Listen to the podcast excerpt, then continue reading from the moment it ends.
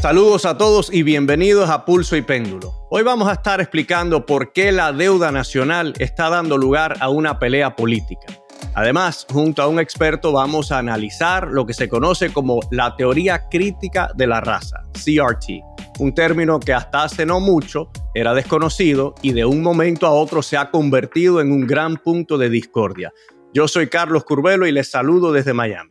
Y yo soy Fabiola Galindo desde la ciudad de Nueva York. Hoy es jueves 2 de febrero. Carlos, y otro tema que tenemos pendiente es esta encuesta informal que hicimos hace unas semanas. Les vamos a contar los resultados de esta eh, encuesta entre las palabras latino, latine, latinex. Muchas gracias a todos los que participaron y nos dieron su opinión. Así es, hemos recibido todo tipo de respuestas, muchas por cierto que me agradaron a mí, pero bueno, ahora sí entremos en materia, Fabi. ¿Qué es lo que está pasando con este tema de la deuda nacional?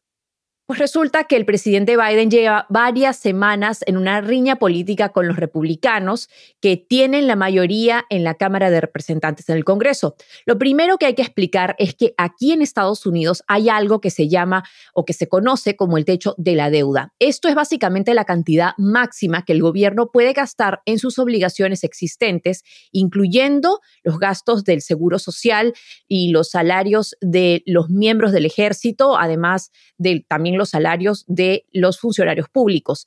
La pelea política se agudizó el 19 de enero, cuando el gobierno oficialmente alcanzó ese techo, que en este momento es de 31 billones de dólares.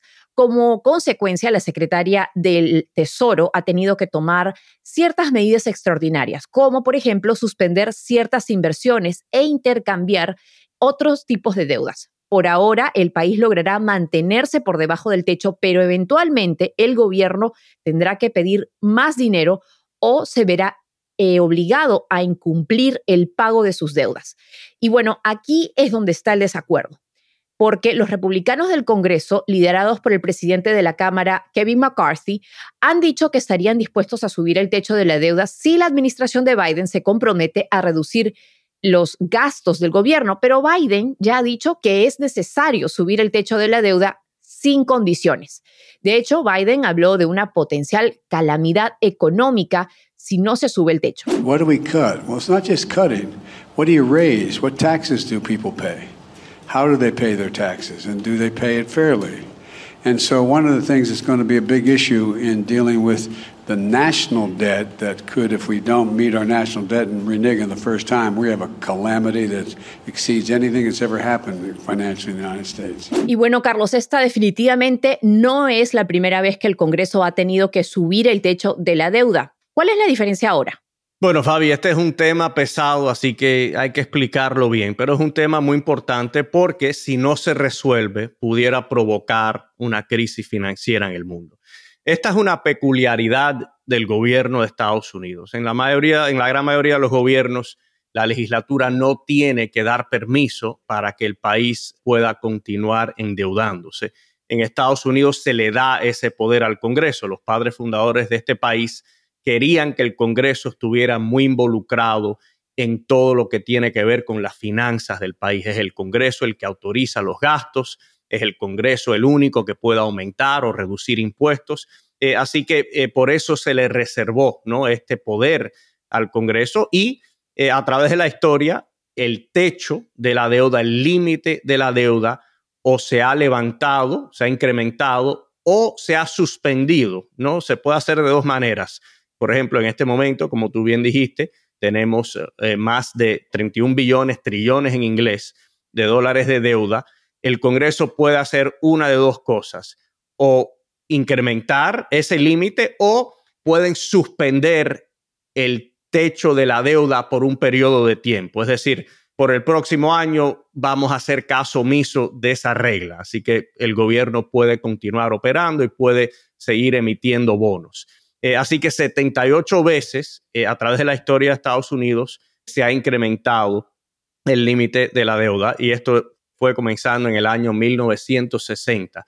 49 veces bajo presidentes republicanos y 29 veces bajo presidentes demócratas. Eh, otra cosa que nuestra audiencia debe saber, el gobierno de Estados Unidos hace ya más de 20 años opera en déficit cada año. El gobierno de Estados Unidos gasta más de lo que ingresa todos los años desde eh, la década de los 90. Fue algo extraordinario. Bajo la presidencia de Bill Clinton, estaba dividido el gobierno, eh, los republicanos controlaban el Congreso y los demócratas la Casa Blanca, y Clinton, trabajando con el Congreso republicano, logró el último presupuesto equilibrado, el último presupuesto que no resultó en un déficit. Ya después de eso entró el presidente Bush, recortó los impuestos inmediatamente que llegó al poder con el apoyo del Congreso republicano. Obviamente hubo guerras, ¿no? La guerra en Afganistán, la guerra en Irak, eh, y desde aquel entonces, también bajo la presidencia de Barack Obama, bajo la presidencia de Donald Trump, Estados Unidos operó en déficit. Lo que los republicanos están pidiendo ahora fue algo que también sucedió a principios de la presidencia de Obama. Los republicanos controlaban la Cámara a partir del año 2011 y aprovecharon esta situación, una situación similar, para pedir recortes en el gasto público. Y es lo que están haciendo una vez más ahora bajo el liderazgo de Kevin McCarthy. Los republicanos están diciendo, sí, estamos de acuerdo que hay que incrementar el límite de la deuda porque Estados Unidos tiene que pagar sus deudas. Si Estados Unidos rehúsa pagar sus deudas, se desata una crisis financiera a través de todo el mundo. Los bonos de la tesorería de Estados Unidos es la inversión más segura del mundo. Otros gobiernos compran deuda de Estados Unidos. Grandes empresas, todo tipo de banco a través del mundo compran bonos de Estados Unidos. Así que si Estados Unidos no cumple con esa deuda, entonces eh, la crisis sería absolutamente espectacular y nos afectaría a todos. Eh, pero ahora los republicanos están diciendo, sí, estamos de acuerdo, hay que incrementar el límite de la deuda. Sin embargo, debemos aprovechar esta coyuntura, esta oportunidad para reducir el gasto público, para que el gobierno federal se comporte más como los gobiernos locales y estatales, que por ley no pueden tener déficit presupuestario, tienen que equilibrar sus finanzas. Así que eso es lo que está sucediendo en este momento. Ayer, Fabi, yo creo que hubo una noticia buena que hay que celebrar, especialmente en el ambiente de tensión política que hemos estado viviendo en este país ya hace años. Se reunió Kevin McCarthy con el presidente Biden y ambas partes dijeron que la reunión fue constructiva, no que hayan llegado a un acuerdo, en lo cual no se esperaba porque esto eh, se tiene que resolver antes de junio. Así que hay un poco de tiempo, pero el hecho de que esos dos hombres que sabemos que no comparten ni muchas ideas ni son amigos, que hayan podido reunirse y tener una conversación positiva sobre este tema, yo sí creo que es un buen indicio, ¿no? Y me da un poco de esperanza de que esto se pueda resolver sin desatar una crisis innecesaria. Claro, porque la preocupación también radicaba en cómo se había comportado la mayoría republicana durante la elección de Kevin McCarthy. Paralizaron el Congreso por varios días porque no llegaban a un acuerdo para elegir a su líder. Y obviamente lo que muchos analistas temían era que esto se iba a volver a repetir una vez que se tuviese que negociar, como ahora mismo, el techo de la deuda, cosa que, como ya hemos dicho, el presidente Biden dice que no va a negociar ningún tipo de reforma, pero como bien dices, hay una reunión. Ahora, sabemos que para llegar a, a ganarse los votos, McCarthy tuvo que llegar a pactos, a concesiones con los republicanos de más extrema derecha, quienes dijeron que como sea, querían que el techo de la deuda sea negociado. ¿Crees que esta vez va a tener que dar su brazo a torcer otra vez y escuchar a esa ala más extrema de su partido y de repente paralizar el gobierno, que como sabes, lo que podría tener como consecuencias es más hacia la gente como consecuencia directa. Por ejemplo, los pagos de Social Security se verían congelados o los pagos de los funcionarios públicos. ¿Crees que McCarthy va a volver a dar su brazo a torcer en esta batalla por incrementar el techo de la deuda pública? Bueno, Fabi, esa es la gran incógnita y, y ya hemos visto esta película cuando John Boehner fue el presidente de la Cámara a principios de la última década. Esta situación muy similar se dio y en aquel momento Boehner fue a la Casa Blanca, se pasó semanas conversando con el presidente Obama y con su gabinete y lograron eh, lo que se llamó en aquel momento un grand bargain, un gran acuerdo para reducir el gasto público, nada, para organizar la situación fiscal en Estados Unidos. Y lo que sucedió en aquel momento, Fabi, es que cuando Boehner le llevó ese acuerdo a sus colegas republicanos en la Cámara, no pudo conseguir los votos para aprobar ese acuerdo y terminaron teniendo que incrementar el límite de la deuda de todas maneras sin eh, lograr ningún tipo de recorte significativo en el gasto público. Así que la tarea para McCarthy es difícil porque le sobran muy pocos votos, tres o cuatro, ¿no? Dependiendo, vamos a ver lo que pase con este señor George Santos.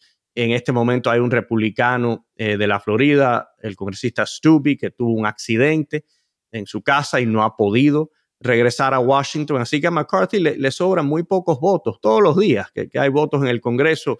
Es una situación bien reñida. Y esa es la pregunta, si va a poder él negociar algo que logre el apoyo ah, de suficientes republicanos. Lo que sucedería si no logra ese apoyo es que antes de la crisis o quizás al comienzo de la crisis, algunos republicanos se unirían a los demócratas para aprobar un incremento en el techo de la deuda y evitar una crisis que además de crear muchos problemas económicos, también sería negativa políticamente para los republicanos que están en distritos eh, indecisos, ¿no? En los distritos morados, donde los dos partidos pueden competir. Así que eso es lo que yo preveo, eso es lo que ha sucedido en el pasado y, ah, y yo sí creo que hay que evitar una crisis necesaria. Ya tenemos suficientes problemas que son reales, ¿no?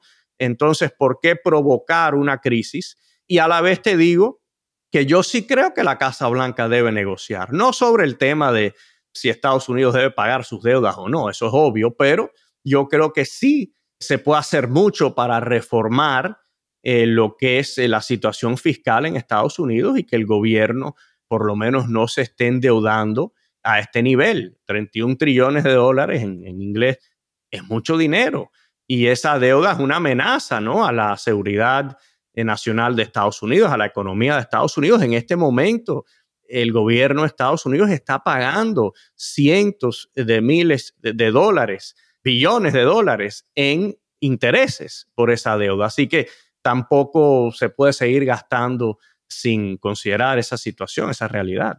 Bueno, lo cierto también, Carlos, es que con los economistas con los que he podido conversar, hay todo tipo de puntos de vista, ¿verdad? Hay quienes dicen que en sí, como ya lo decías, la deuda ha venido creciendo hace 20 años y lo que sería más seguro para la economía sería seguir incrementándola. Más bien, crear un techo para la deuda sería lo que podría crear un default y una crisis económica mundial, como lo acabas de decir. Y también otro tema que es importante, a pesar de que a este punto encontrar culpables no sería necesariamente algo productivo, pero el debate es este, ¿no? O sea, por lo que podemos ver objetivamente, ha sido los congresos de mayoría republicana los que han utilizado el techo de la deuda como un arma para negociar, en su mayoría.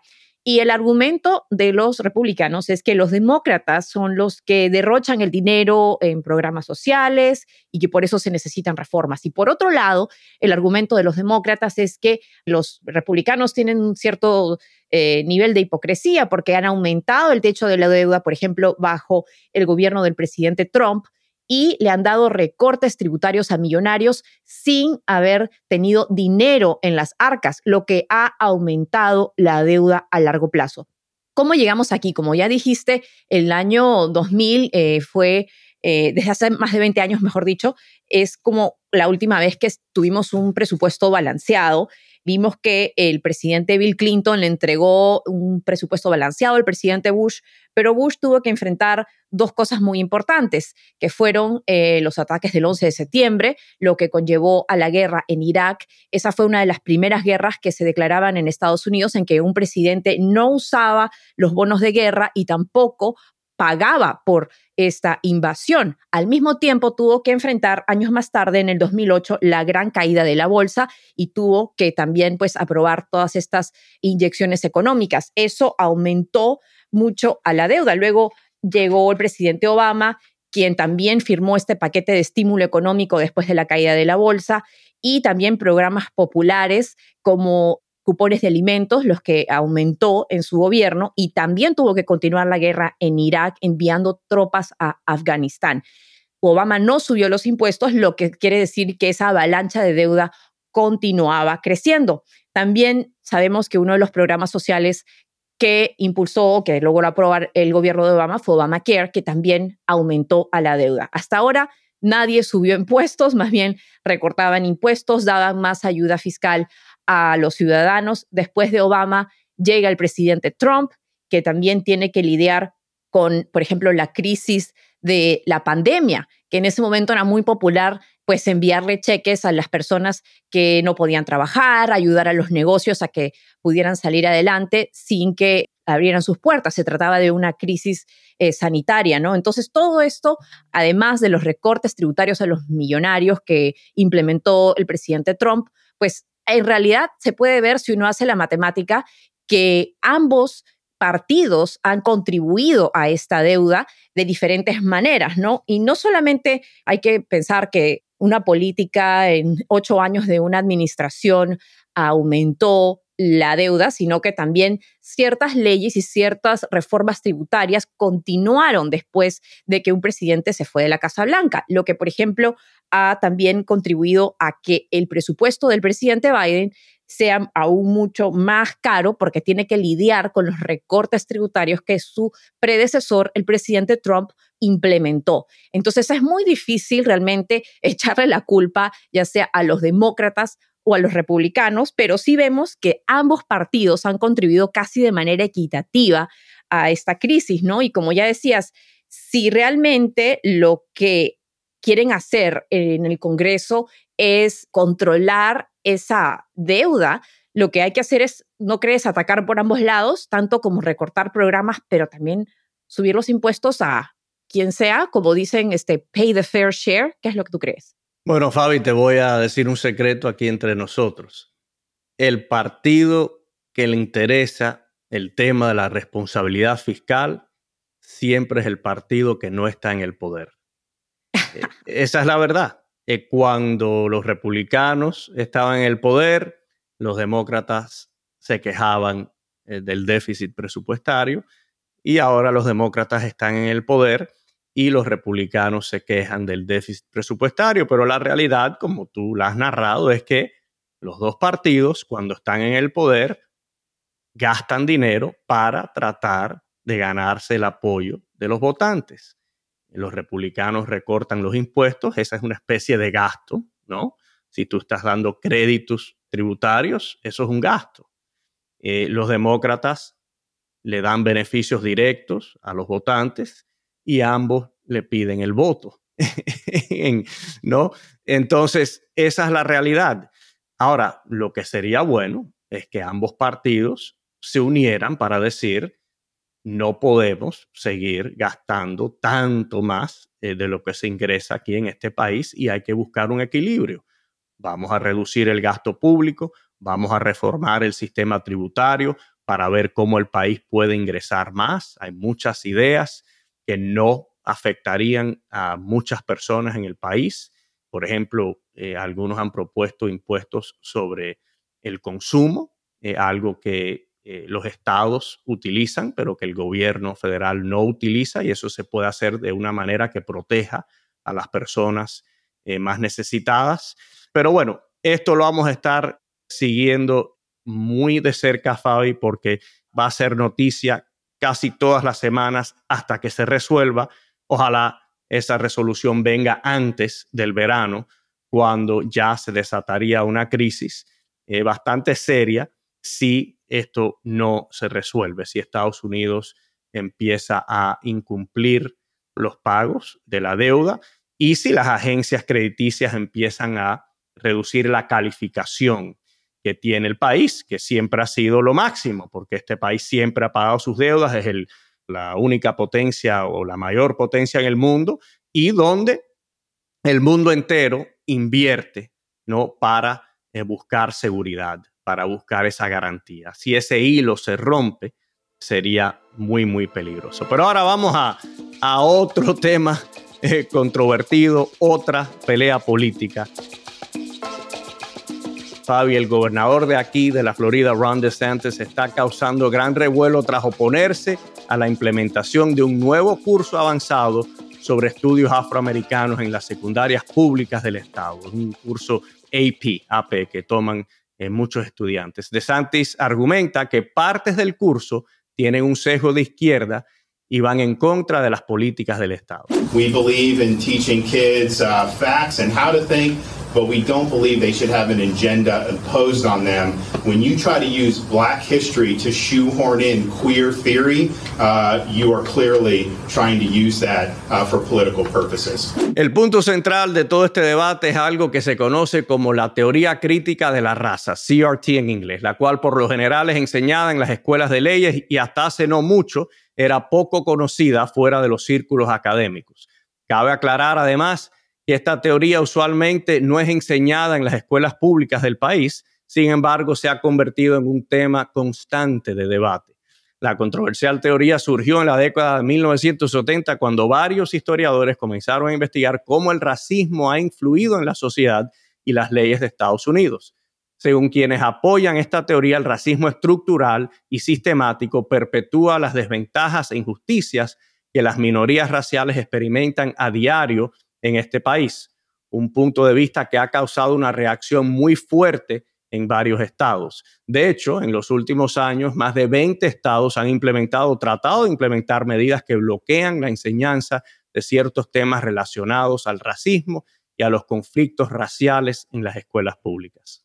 Bueno, Carlos, a mí me encanta la Florida, mis mejores amigos viven en la Florida, tú vives en la Florida, pero cada vez que veo titulares de, de Santis me da un poco de terror, como este, por ejemplo, ¿no? Para analizar un poco más. terror, terror, esa palabra es muy fuerte. Y, terror porque, porque más fácil sería ser incluyentes y hablar más de la diversidad a la que todos pertenecemos. Entonces me da un poquito de miedo cuando escucho que el gobernador de la Florida quiere o tiene esta intención de reescribir la historia, como muchos lo han criticado, ¿no? Entonces, queremos analizar este tema más a fondo y explicar qué es y qué no es la teoría crítica de la raza. Y para eso nos acompaña el doctor Carlos Vargas Ramos, profesor de ciencia política y director de política pública del Centro de Estudios Puertorriqueños de Hunter College en Nueva York. Muy, muy buenos días, Carlos un gusto que estés con nosotros y primero quisiera preguntarte, ¿de qué se trata la teoría crítica de la raza? Muy buenas, este, Fabiola, muy buenos días, Carlos. Básicamente, como indicara eh, en la antesala al tema, sí, esto es una teoría que salió de las escuelas de derecho de los Estados Unidos. O sea, esto va más allá de lo que es la escuela primaria, secundaria o incluso la universidad, va allá de las facultades de derecho de los Estados Unidos que era para entender cómo es que el racismo se ha institucionalizado en varias instituciones críticas de los Estados Unidos y por lo tanto sigue manteniendo un efecto este racismo en la vida de, en particular, minorías raciales y minorías étnicas en, los Estados Unidos, aunque posiblemente las personas que estén practicando estas prácticas racistas, ellos mismos pueden que no sean racistas. ¿Realmente se está enseñando en las escuelas este tipo de cursos o es algo alternativo? Porque en el caso específico de la Florida se trata de un curso AP, o sea, un curso avanzado que sería créditos para la universidad, que en realidad son cursos que algunas familias aprovechan para que no tengan que pagar por esos créditos cuando van a la universidad, ¿no es cierto? Entonces, ¿se está enseñando ese tipo de crítica en las escuelas públicas? Es difícil que se estén enseñando las políticas porque incluso en algunas universidades no se enseñan este tipo de cursos. Pudiera haber escuelas privadas que empiecen a tocar el tema de una manera soslayada o de una manera eh, más limitada, pero a nivel de las escuelas públicas es dificilísimo que se esté enseñando con ciertas excepciones. Por ejemplo, en el estado de Arizona, hace unos años atrás, empezaron a haber una serie de estudios étnicos mexicoamericanos, ¿no? Ante los que reaccionaron eh, los legisladores y la gobernadora del Estado en aquel momento, Brewer, que llegó a firmar una ley prohibiendo ese tipo de, de enseñanza, ese tipo de tema en las escuelas que crease una división interna en el país donde se fomentase la disensión y las diferencias entre el estudiantado, ¿no?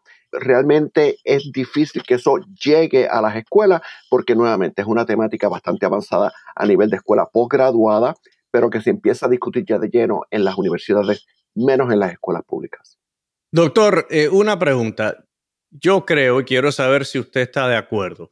En las escuelas, obviamente, hay que enseñarle a los estudiantes sobre la historia del racismo en Estados Unidos. ¿no? Este es un país donde hubo esclavos, este es un país donde hasta el comienzo de la década de los 60 se discriminaba y había, existía lo que era la segregación de las razas, ¿no? En los colegios, en los lugares públicos. Por cierto, algo muy chocante para mi familia cuando llegó a este país de Cuba, porque en Cuba aunque también había racismo, no existía esa segregación, ¿no? esa división en ah, el ambiente público.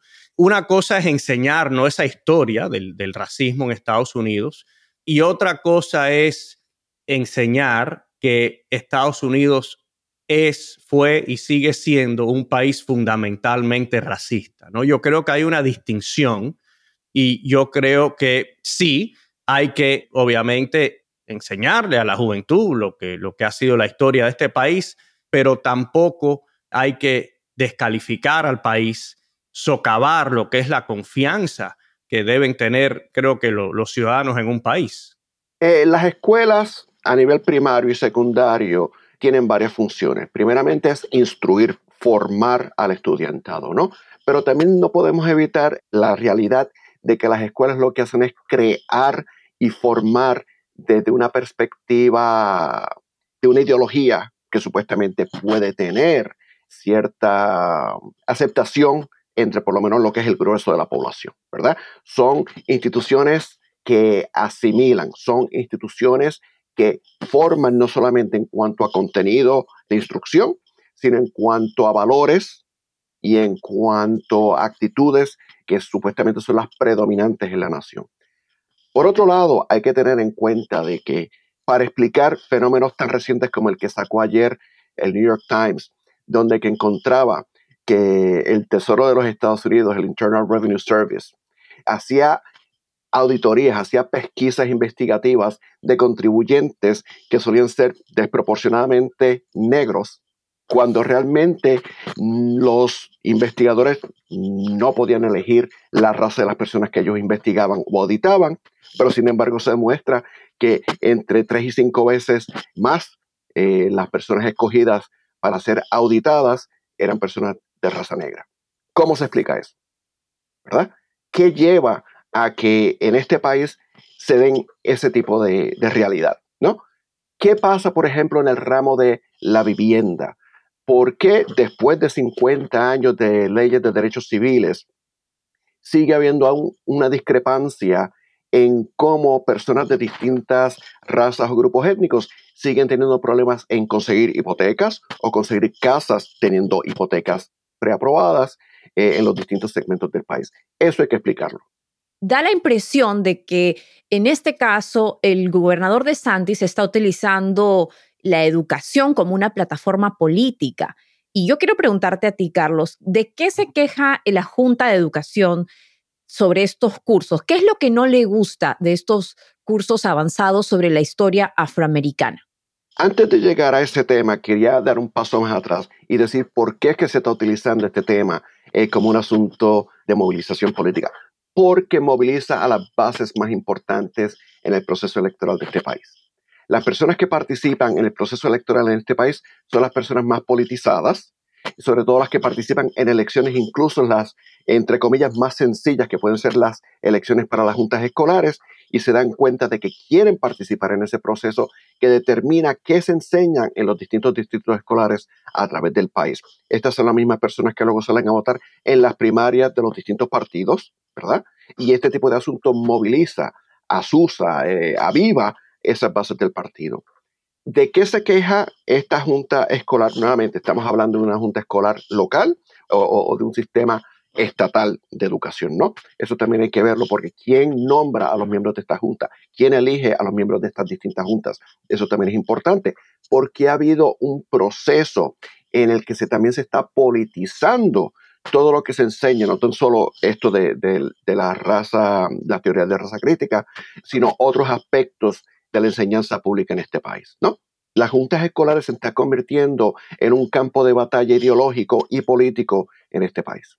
Carlos Curbelo, voy a decir con apellido porque tenemos a dos Carlos hoy día, pero justamente también quería decirte eso, o sea, ¿cuáles eran eh, los aspectos específicos de los que se queja la Junta Educativa que estarían incluidos en estos cursos de eh, estudios avanzados de historia afroamericana? ¿De qué se quejan? ¿Qué es lo que supuestamente se está enseñando en esos cursos que los padres no quieren que sus hijos aprendan? Bueno, Fabi, por ejemplo, y escuchamos el, audio del gobernador de Santis preguntándose este es un curso de estudios afroamericanos porque hay que mezclar, por ejemplo, el tema de la sexualidad.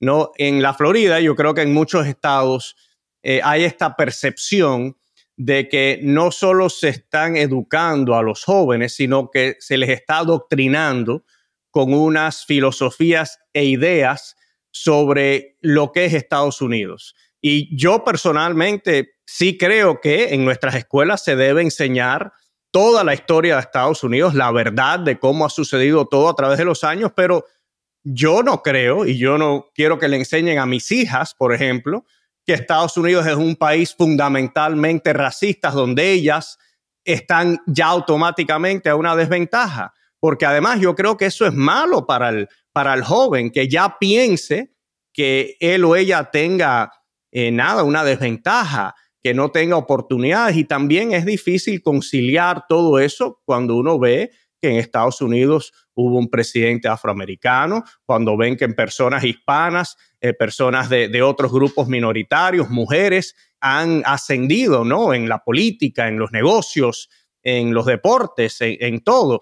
Estados Unidos es un país que tiene que seguir mejorando y progresando, pero yo sí creo que es un país fundamentalmente bueno y por eso es que hay tantas personas en este momento en la frontera suroeste de Estados Unidos tratando de entrar en este país, no porque es un país racista, porque es un país que ofrece oportunidades.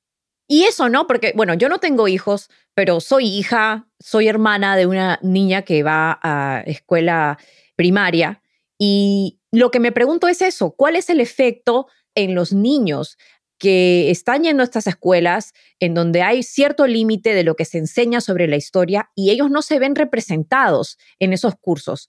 ¿Las consecuencias son reales? O sea, ¿afectas, por ejemplo, su tasa de graduación o su amor por la lectura? Eh, no sé si usted, doctor Carlos, nos puede contestar esta pregunta. Sí, nuevamente vuelvo a, tocar el ejemplo que salió del estado de Arizona con la institución de eh, los estudios mexicoamericanos. Uno de los propósitos por el cual se instituyó este tipo de programa era para motivar a los estudiantes de origen mexicoamericano a que se involucrasen más en el proceso educativo que les correspondía, ¿no? Y se dio resultado en ese sentido. Estos estudiantes se mantenían en las escuelas, su aprovechamiento académico aumentaba, o sea que realmente sí tuvo un impacto positivo. Pero nuevamente, tenemos que tener en cuenta y recalco que las escuelas no dejan de ser instituciones de socialización, ¿verdad? De mayor o menor corte político, pero no dejan de ser eh, instituciones de socialización. ¿Y qué tipo de socialización se le quiere dar a estos niños? Es el tema de debate político, ¿no? Eh, también tenemos que tener en cuenta que muchas veces nosotros, los que somos migrantes o inmigrantes, podemos ver a los Estados Unidos de una manera distinta de las personas que han sido esclavizadas o colonizadas en este país definitivamente que una perspectiva de un inmigrante que ve a los Estados Unidos como el parangón de la, libertad. Exacto, ¿verdad? Pero realmente una persona que ha sido colonizada, como las distintas naciones eh, indígenas de este país o personas de origen eh, afroamericano, pues no lo verán de una manera similar.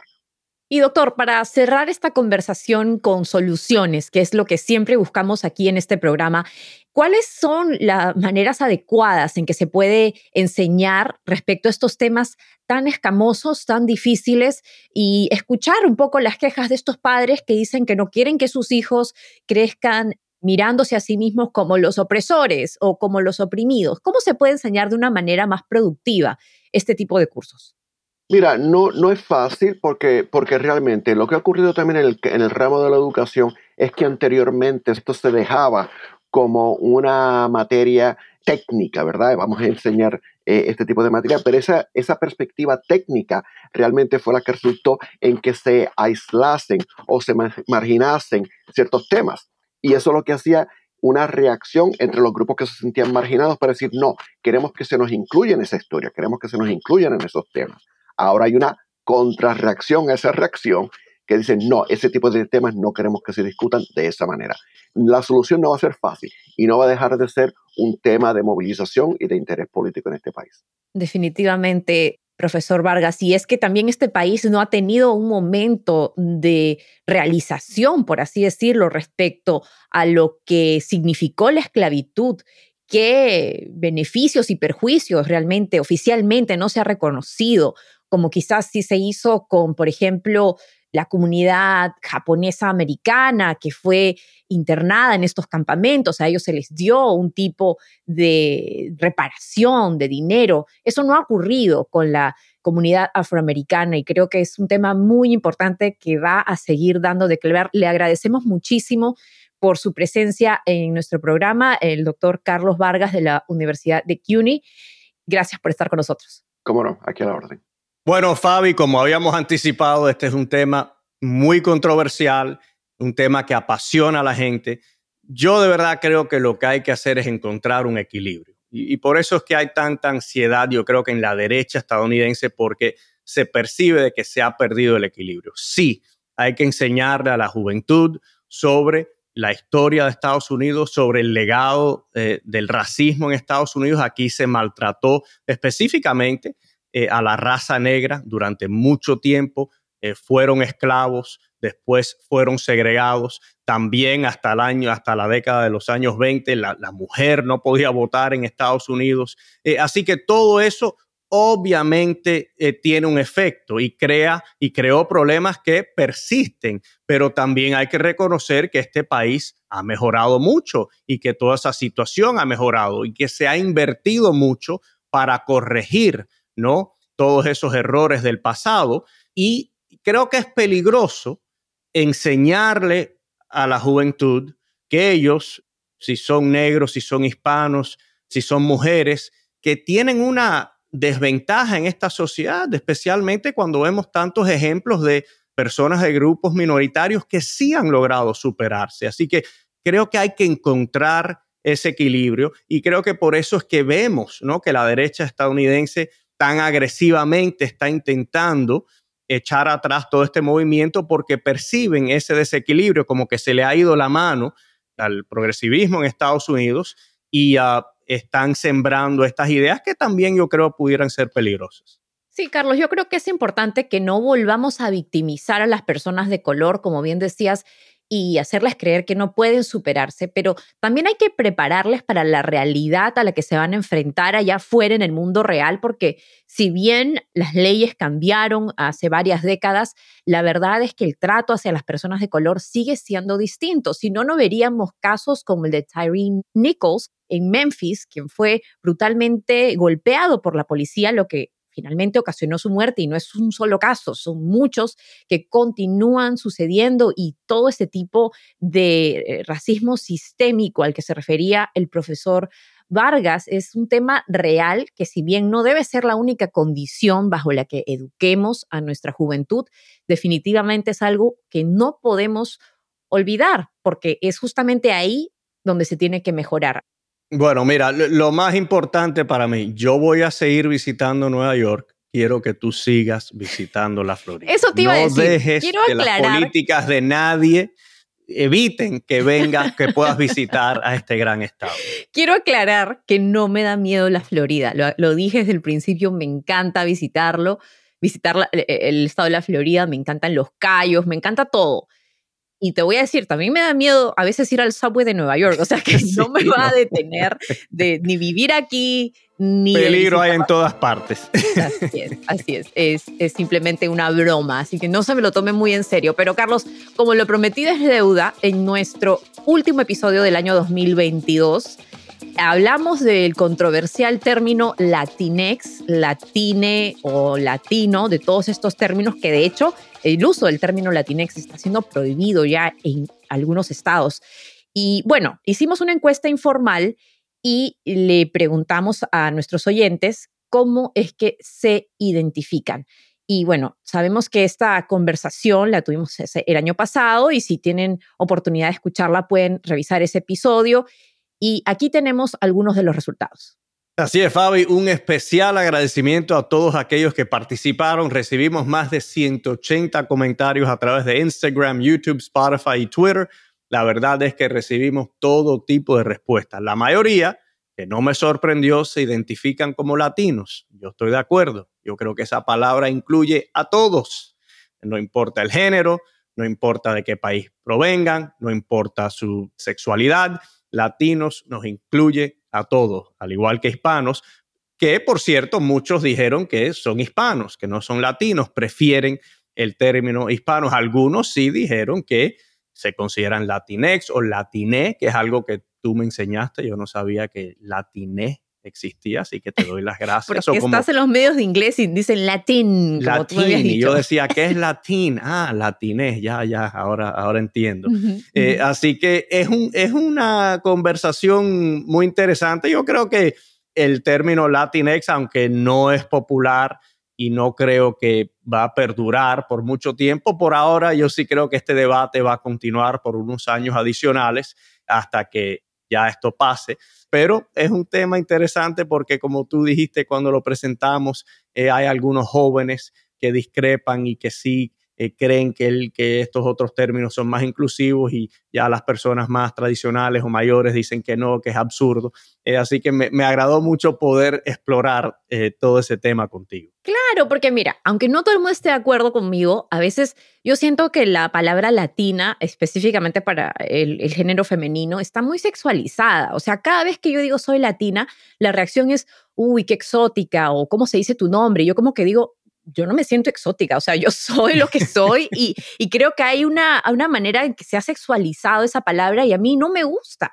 Y por eso que opto por la palabra latine, porque creo que es una alternativa nueva, la gente no la entiende por ahí y no, no les da la oportunidad de cosificarme como algo que para mí es algo eh, casi inhumano. Obviamente como feminista no, no siento que es algo con lo que estoy de acuerdo, pero también hay que resaltar que muchos se identificaron por su nacionalidad.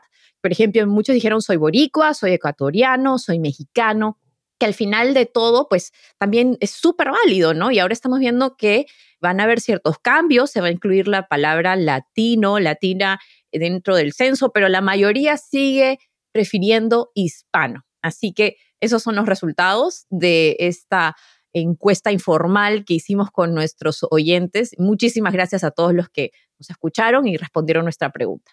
Y para continuar con estos términos controversiales, pues les contamos que tenemos preparado otro término que suele causar todo tipo de emociones. Se trata del término americano. Eso sí va a estar bueno, Fabi, así que vayan preparando sus comentarios. En mi casa, cuando yo era niño, siempre se hablaba de los americanos y por lo menos en mi experiencia, eso eran los, los anglosajones, estadounidenses anglosajones eran los americanos. Y aunque yo, aunque yo nací en este país, yo no era, no, mis padres decían, no, no, tú no, los americanos. Así que vamos a ver en el próximo programa cómo exploramos todo ese tema y cómo otros hispanos perciben el tema ese eh, de americano, Fabio. Yo creo que va, va, va a ser muy divertido también. Sí, bueno, yo crecí en Lima y ahí también nos considerábamos americanos, o sea, sudamericanos para ser más específicos, pero la palabra americano la compartíamos con todo el continente. Así que preparen sus respuestas porque va a estar bueno, Carlos. Bueno, Fabi, ahora sí llegamos al final de esta edición de Pulso y Péndulo. Como siempre, le agradecemos a todos el habernos acompañado y los invitamos a que nos cuenten qué otro tipo de temas quieren que discutamos o que cubramos. Nos pueden dejar sus comentarios a través de las redes sociales o en nuestras plataformas de reproducción y no olviden suscribirse a nuestro canal de YouTube. Saludos y hasta pronto. Pulso y Péndulo es un podcast producido por Lost Debate. Mónica Espitia es nuestra productora ejecutiva, Maxi Frini es nuestro editor y diseñador de sonido y Yesenia Moreno es nuestra productora asociada e investigadora.